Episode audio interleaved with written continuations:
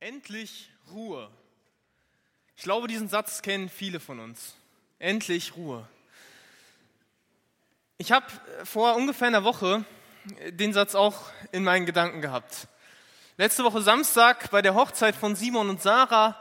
Wir waren hier und es war ein schöner Tag gewesen. Am Ende durften wir noch das Haus aufräumen. Und als ich dann zu Hause war und endlich meine Beine hochlegen konnte, habe ich gedacht, endlich Ruhe. Es war geschafft. Es war wie eine kleine Belohnung für mich. Natürlich habe ich den Tag genossen, es war ein schöner Tag und es hat mir Spaß gemacht, hier auch das Programm ein bisschen zu leiten für die beiden. Aber trotzdem der Gedanke, endlich Ruhe. Ich denke, wir kennen diesen Gedanken.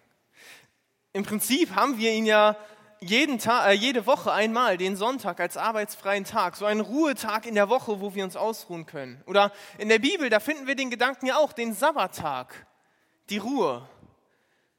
Aber ist das alles? Ist das alles an Ruhe oder gibt es da noch mehr Ruhe von Gott? Ich glaube, da ist noch mehr zu finden. Und das möchten wir heute zusammen auch entdecken in dieser ersten Predigt. Und ich glaube, wenn wir den Text heute verstanden haben, den wir uns gleich zusammen angucken möchten, dann können wir gemeinsam sagen, endlich Ruhe. Der Text befindet sich im Hebräerbrief. Der Hebräerbrief, er ist ja von einem unbekannten Autor geschrieben worden. Aber dadurch, dass der Autor unbekannt ist, schmälert das den Inhalt in keinem Fall.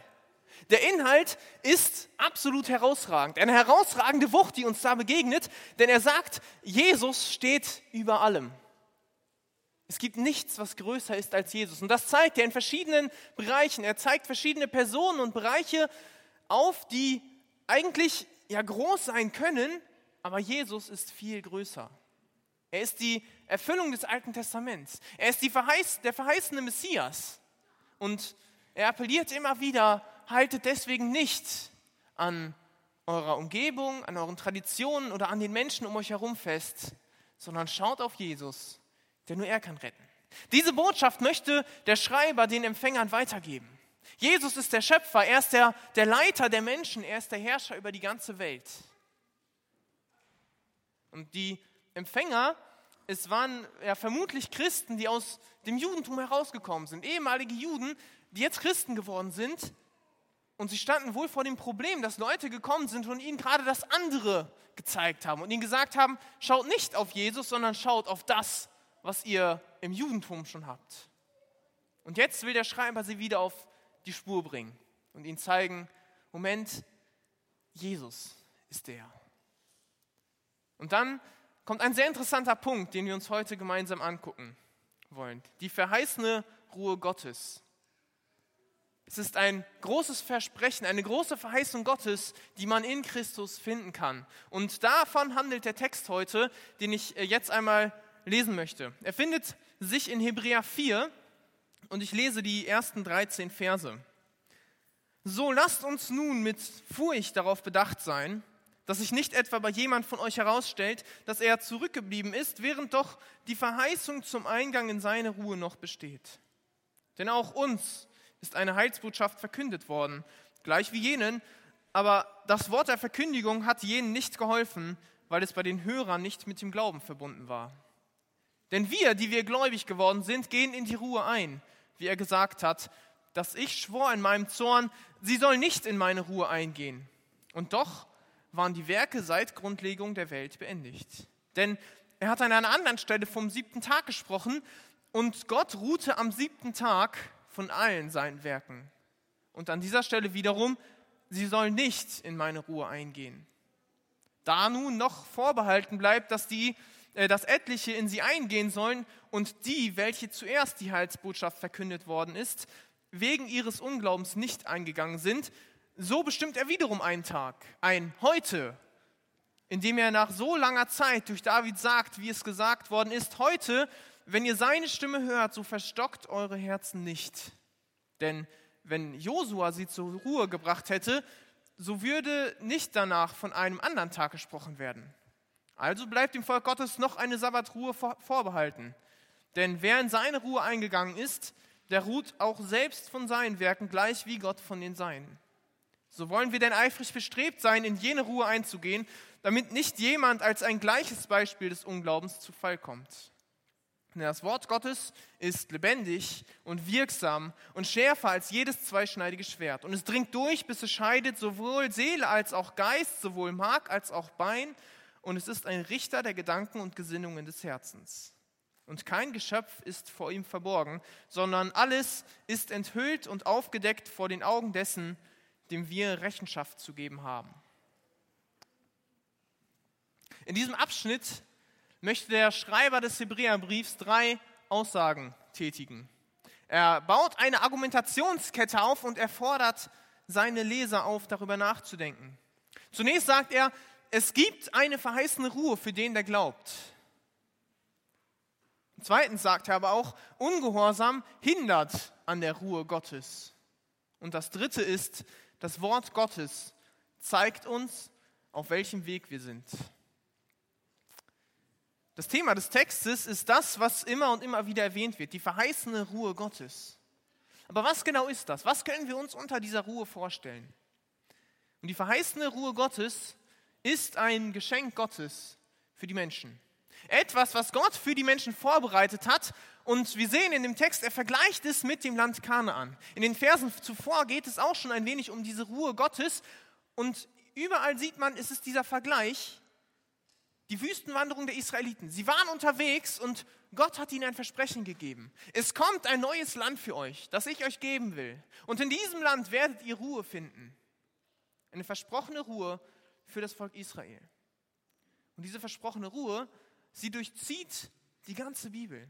Immer wieder lesen wir davon, dass Gott den Menschen etwas Gutes geben will. Gott will den Menschen Ruhe geben.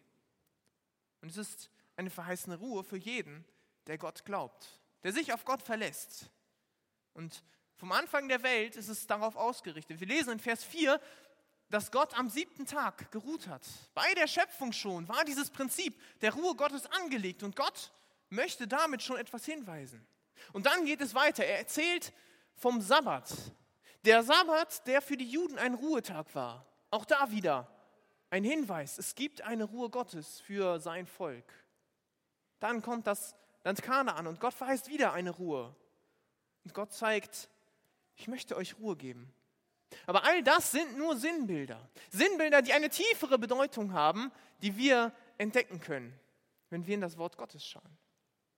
Es wird im Psalm 95 ja schon gesagt, der, äh, der Psalm, der hier schon zitiert wird, wo gesagt wird, die Israeliten sind nicht in die Ruhe eingekommen.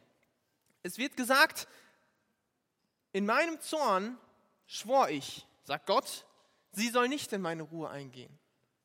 Aber das Volk Israel ist ja nach Kanaan gekommen. Sie sind ja ins versprochene Land reingekommen. Also muss es ja scheinbar etwas anderes geben, was diese Ruhe ist. Es ist nicht das Land an sich. Sie sind nicht in der Ruhe Gottes angekommen. Und dann kommt eben David, der diesen Psalm 95 schreibt und er sagt uns, da kommt noch mehr. Es ist wirklich nicht vorbei mit dem Land Kanaan. Im Psalm 95 sagt er durch den Heiligen Geist heute, heute, wenn ihr seine Stimme hört, die Ruhe Gottes ist auch heute noch erreichbar. Ihr könnt auch heute noch in die Ruhe Gottes hineinkommen. Und das geht, indem ihr euch Gott nicht verschließt. Und noch ein weiteres Zeichen, das der Schreiber im Hebräerbrief sagt, wieso die Ruhe noch nicht da ist. Er sagt in Vers 10, denn wer in seine Ruhe eingegangen ist, der ruht auch selbst von seinen Werken, gleich wie Gott von den Seinen. So wie Gott am siebten Tag der Schöpfung geruht hat und am Ziel angekommen ist, so ist es auch bei den Menschen. Und wir sehen, wir sind nicht am Ziel angekommen. Wir sind immer noch nicht da, wo Gott uns haben möchte. Wir sind noch nicht bei ihm in seiner Herrlichkeit. Und somit sind wir noch nicht in der Ruhe angekommen. Und trotzdem bleibt im Alten Testament ein wenig offen, was ist diese Ruhe Gottes? Und dann kommen wir ins Neue Testament und es tritt Jesus auf. Und Jesus selbst, er sagt in Matthäus 11, in Versen 28 bis 30, kommt her zu mir, alle, die ihr mühselig und beladen seid, so will ich euch erquicken. Nehmt auf euch mein Joch und lernt von mir, denn ich bin sanftmütig und von Herzen demütig. So werdet ihr Ruhe finden in eurer Seele. Und Jesus sagt, bei mir findet ihr Ruhe. Bei mir gibt es diese Ruhe, die Gott euch verheißen hat. Und diese Ruhe, sie hat in dem Moment, in dem Jesus sie ausspricht, zwei Ebenen für uns. Die eine, die können wir hier schon auf der Erde erleben. Es ist ein Frieden, ein Frieden, den wir erleben, ein Frieden mit Gott, den wir bekommen können, indem er uns unsere Sünden vergibt. Es ist ein reines Gewissen, das Gott uns gibt. Eine Gewissheit, dass da noch mehr kommt. Eine Gewissheit, dass wir errettet sind und zu Gott kommen werden. Eine Hoffnung, die wir hier auf der Erde erleben dürfen. Und auf der anderen Seite ist diese Ruhe eine Verheißung für die Ewigkeit, wo Gott sagt, ihr werdet Ruhe finden, aber es ist nicht alles nur hier auf der Erde zu finden. Es kommt noch mehr. Da gibt es etwas Besseres für uns. Etwas Besseres, das auf uns wartet, das wir erreichen können. Ein Ziel, wo wir hinstreben können. Das ist die Ruhe Gottes, seine Herrlichkeit.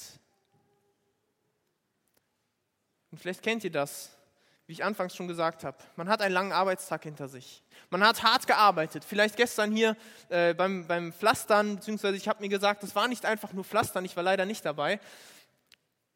Es war eine harte Arbeit, habe ich vernommen, wie Hansi es mir gesagt hat.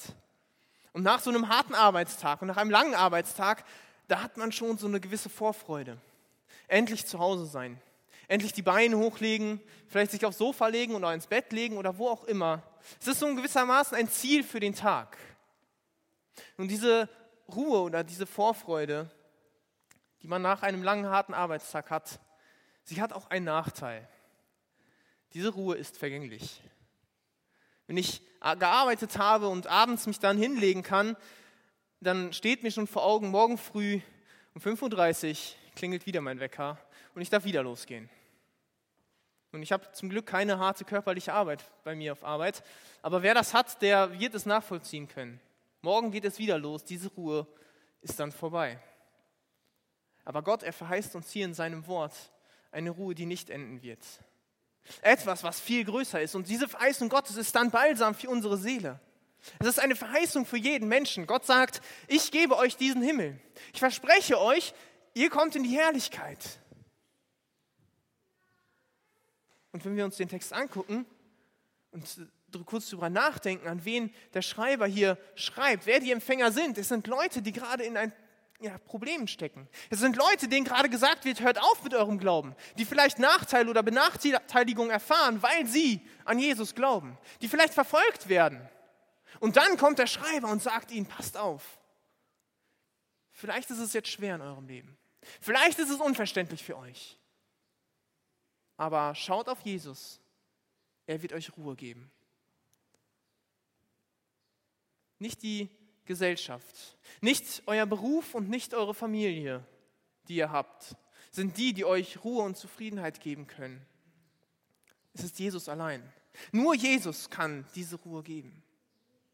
Der sagt in Vers 2, wir haben diese Heilsbotschaft gehört. Wir haben doch davon gehört, wie wir diese Ruhe bekommen können. Der Glaube an Jesus ist das, was rettet.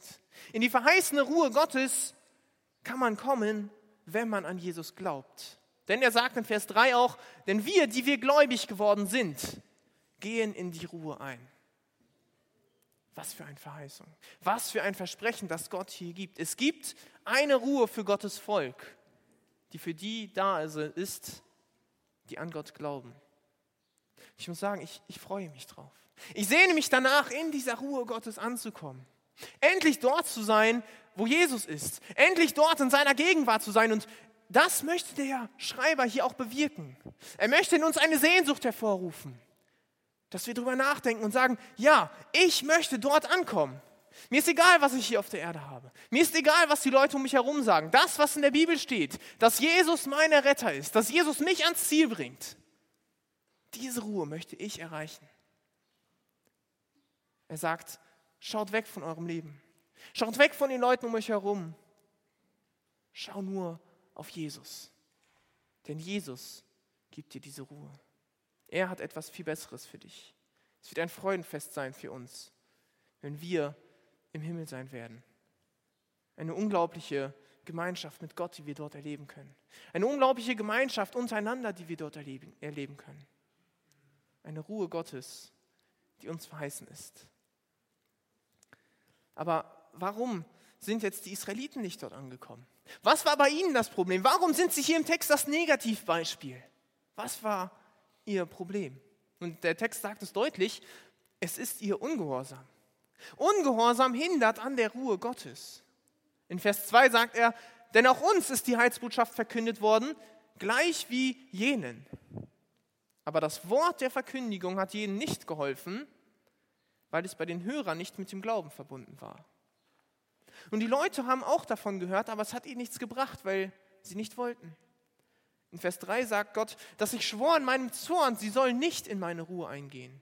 In Vers 6 heißt es dann, da nun noch vorbehalten bleibt, dass etliche in sie eingehen sollen und die, welchen zuerst die Heilsbotschaft verkündet worden ist, wegen ihres Unglaubens nicht hineingehen werden.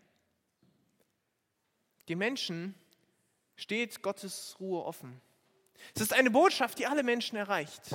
Allen Menschen ist sie verkündet. Den Leuten damals wird sie verkündet und uns heute ist sie verkündet. Aber die Entscheidung liegt bei einem jeden von uns, ob wir in diese Ruhe eingehen wollen. Die Israeliten, sie haben nicht geglaubt. Sie meinten, sie brauchen Gott nicht. Sie meinten, Gott gibt ihnen nichts Gutes. Immer wieder haben sie zurückgeschaut und gesagt, Gott, das, was du uns hier gibst, das ist nicht gut. Damals hatten wir es viel besser. Sie haben gesagt, ohne Gott sind sie besser dran. Und sie haben ihr Herz verstockt. Sie haben es verhärtet, wie es aus einem Zitat aus Psalm 95 heißt. Sie haben sich gegen Gott gestellt. Aber dabei waren sie doch abhängig von Gott. Sie wollten es nur nicht wahrhaben. Sie lebten ihr Leben. Sie lebten in der Tradition, in der Gesellschaft, die sie hatten. Und sie lebten unter dem Einfluss vielleicht auch von anderen Menschen, die vorangegangen sind und sie dahin gebracht haben, das zu glauben. Aber sie haben sich von Gott abgewendet. Sie haben ihr eigenes Leben gelebt und sie haben sich dafür entschieden, nicht in die Ruhe Gottes eingehen zu wollen. Und so gab es nur den Zorn Gottes, der über ihnen war. Die Sünde, die sie hatten, die Ablehnung Gottes, brachte sie ganz weit weg von Gottes Ruhe. Und dabei war es ihre eigene Entscheidung. Und die Konsequenzen für sie, sie waren auch bekannt. Sie wussten, worauf sie sich einlassen. Und am Ende hat das verheißene Land Kanaan, das ihnen als Ruheort versprochen wurde, kein Ruheort mehr.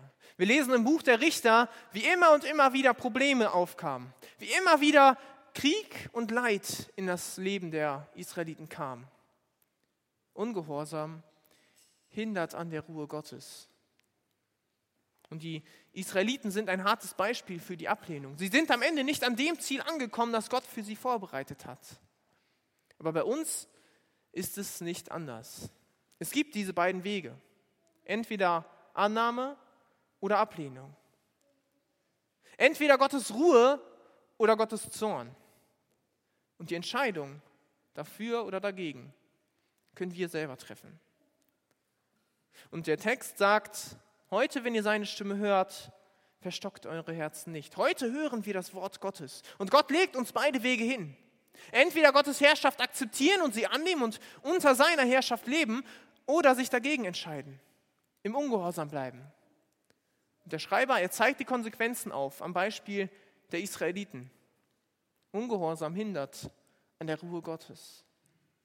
Im Ungehorsam können wir nicht am Ziel bei Gott ankommen wenn wir unser Leben nicht mit ihm leben. Aber wir sehen auch, und das ist so wunderbar in diesem Text, das muss nicht passieren.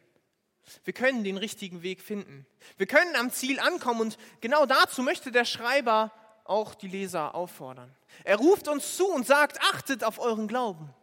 In Vers 1, da lesen wir, so lasst uns nun mit Furcht darauf bedacht sein, dass wir am Ziel ankommen. Und es ist von, vom Ausdruck her, von der Bedeutung her das Gleiche, was er in Vers 11 auch wieder sagt. Da sagt er, so wollen wir denn nun eifrig bestrebt sein, in jene Ruhe einzugehen. Eifrig bestrebt sein, am Ziel Gottes anzukommen. Und dieses eifrig bestrebt sein, es ist ein aktives Handeln. Es ist ein Handeln, ein aktives Leben für Gott. Sich in die Gemeinschaft mit Gott hineinbewegen. Sich bewusst auf Gott ausrichten und sich unter den Gehorsam stellen sich bewusst sein, in welcher Situation wir uns heute befinden. Dass wir sicher sind, wie die Konsequenzen für das Leben sind, das wir haben. Denn das, was wir tun, es hat Konsequenzen. das, wie ich lebe, das, was ich tue, es hat eine Bedeutung. Wir sehen es am Volk Israel. Sie sind nicht angekommen. Und ich glaube, wenn wir diese Konsequenzen verstanden haben, wenn wir verstanden haben, was es bedeutet, den Ungehorsam zu leben, dann werden wir den Weg Gottes gehen. Aber woher weiß ich jetzt, dass ich richtig bin? Woher weiß ich jetzt, was ist der Weg Gottes und was ist der Weg des Ungehorsams? Vers 12 sagt es ganz klar. Das Wort Gottes ist lebendig und wirksam und schärfer als jedes zweischneidige Schwert. Und es dringt durch und ist der Richter der Gedanken und Sinne des Herzens. Das Wort Gottes, es zeigt uns auf, auf welchem Weg wir sind. Es zeigt uns auf, es gibt die eine oder die andere Seite. Es trennt. Es trennt, was gut und was böse ist. Es deckt auf, was falsch und was richtig ist.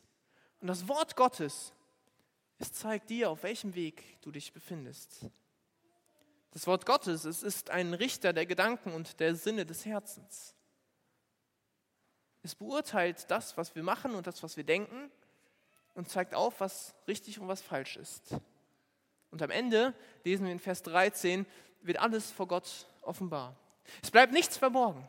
Kein Mensch wird sagen können, ich habe etwas vor Gott versteckt. Jeder von uns, jeder Mensch, der auf der Erde ist, der wird irgendwann vor Gott stehen und Rechenschaft abgeben. Das sagt uns das Wort Gottes hier im Vers 3. Alle werden irgendwann vor Gott sich verantworten müssen. Und heute können wir ins Wort Gottes hineinschauen und wir können sehen, wo wir stehen. Wir können sehen, ja, was das Wort Gottes zu unserem Leben sagt. Und wenn wir ehrlich sind und wenn wir unsere Augen nicht verschließen vor dem, was das Wort Gottes sagt, dann erkennen wir, dass wir Sünder sind. Wir erkennen, dass wir ohne Gott verloren sind. Wir erkennen, dass wir Gott brauchen. So wie die Israeliten in der Wüste Gott gebraucht hätten. So wie sie eigentlich ja, wissen müssten, dass sie Gott brauchen, um am Ziel anzukommen. Genauso wissen auch wir es, wenn wir ins Wort Gottes hineinschauen. Und genauso können wir dann auch erkennen, dass es nur einen einzigen Weg gibt, um am Ziel Gottes anzukommen. Es gibt nur einen Weg, und zwar der Glaube an Gott. Es gibt den einen Weg und das ist, wenn wir erkennen, dass Jesus dieser Weg ist. Und das möchte der Schreiber bewirken. Er fordert auf, schaut in die Schrift, schaut hinein, was dort geschrieben steht. Es wird von Jesus geredet. Es wird aufgezeigt, Jesus ist der Weg. Und lasst das Wort Gottes an euch wirken. Seid offen für das, was dort geschrieben steht. Und dann wirst du erkennen, dass Jesus der Messias ist. Er ist der Retter für dich, der dich ans Ziel bringen möchte. Und ich glaube, dann werden wir das Leben auf Jesus ausrichten. Wenn wir in die Bibel schauen und erkennen, dass wir es so dringend nötig haben. Dann erkennen wir, dass es mehr ist als ja das, was wir in unserem Alltag leben. Es ist mehr als einfach nur zur Kirche zu gehen, als das, was wir heute hier machen. Es ist mehr als täglich seine stille Zeit zu machen. Dann erkennen wir, dass das Leben mit Gott viel mehr ist. Es ist Jesus als Herr im Leben der dich zur Ruhe in seiner Herrlichkeit führen möchte. Vers 7 in unserem Text, er fasst das Ganze, was die Bedeutung des Wortes Gottes ist, noch einmal ganz stark zusammen. Er sagt heute, wenn ihr Gottes Stimme hört, verstockt, verhärtet eure Herzen nicht. Der Vers sagt, heute ist der Tag für dich. Heute ist für dich der Tag, um dich zu Gott zu wenden. Dass du dein altes Leben hinter dich lassen kannst. Und dieser Vers, der möchte uns auffordern, darüber nachzudenken. Ich vorschlage, dass wir jetzt einmal kurz in uns gehen.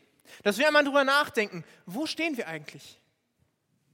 Heute, wenn ihr Gottes Stimme hört, verstockt eure Herzen nicht.